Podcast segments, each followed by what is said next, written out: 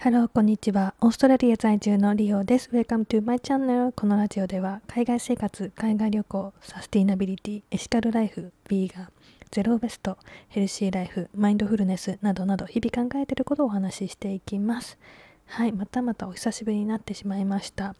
えっと、まあ、ちょっとね、生活が変わってバタバタしていたんですが、ちょっとだけ落ち着いて、落ち着いたというか、ちょっとまたこれからバタバタしなきゃいけないんだけど、ちょっと今休んでるっていう感じです。はい。今日はね、マスクって苦しいねって話をしていこうかなって思います。いや、日本の皆さんからしたらそうだよ、そんなの知ってるよって思われるかもしれないんですが、私の住んでるオーストラリアのクイーンズランドでは、えーと、マスクをする義務みたいなのは一切なかったんですね、今まで。だけども、4月の1日から、えっと、2週間着用義務が出て、まあ、もちろん場所によってその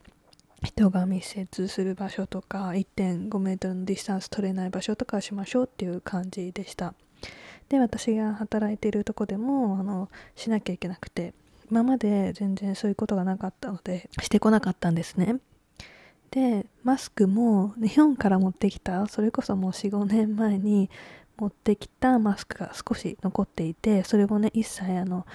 買ったりとかしてなくてあったやつをしてました。で私は以前ネイリストをしたことがあったのでもうその頃なんて基本毎日してたのにやっぱりオーストラリアに来てから一切してなかったしこのコロナになってもするっていうのがなかったので全然してなかったんですね。でも今回しなきゃいけないっていうことだったのでしたら苦しい苦しいびっくりしました。こんなに苦しかったのって。でまあまあでもしなきゃいけないからしていたら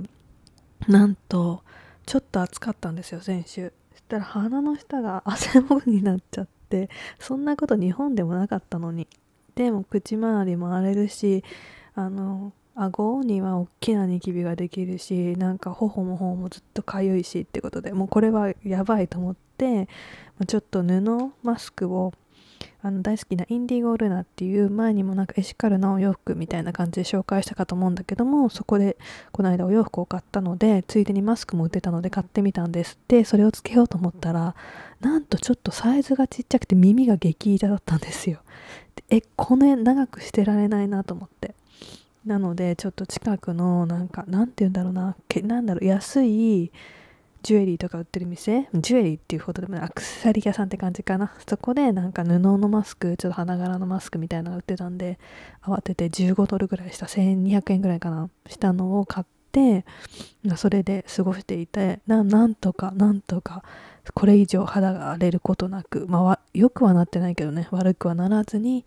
過ごすことができました。で今日はねあの15日なのでもう今日からは解除されてしなきゃいけないっていうことはないので多分しないかな。もう苦しくて私には無理だって感じなのでまあ絶対しなきゃいけない時以外はもうしないかなって感じなんですがまたいつねこういうことが起きるかわからないのでまあ一応1個持っといてよかったかなっていう感じです。いやーなんか日本の皆さんはずっとしてるわけじゃないですか。すごいなって思っちゃいました。でもねしなきゃいけない状況っていうのがあるのかもしれないししなくていいなら私はしたくないなっていうふうに心の底から思いました。もうえ汗もとかひどくひどくないですか？鼻の下がなんかもうザーってザラザラになって唇も荒れるし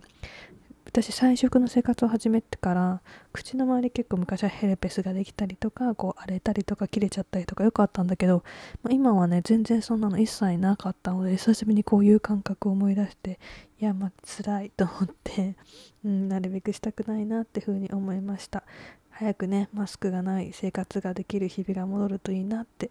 思います。はい今日はこんな感じで終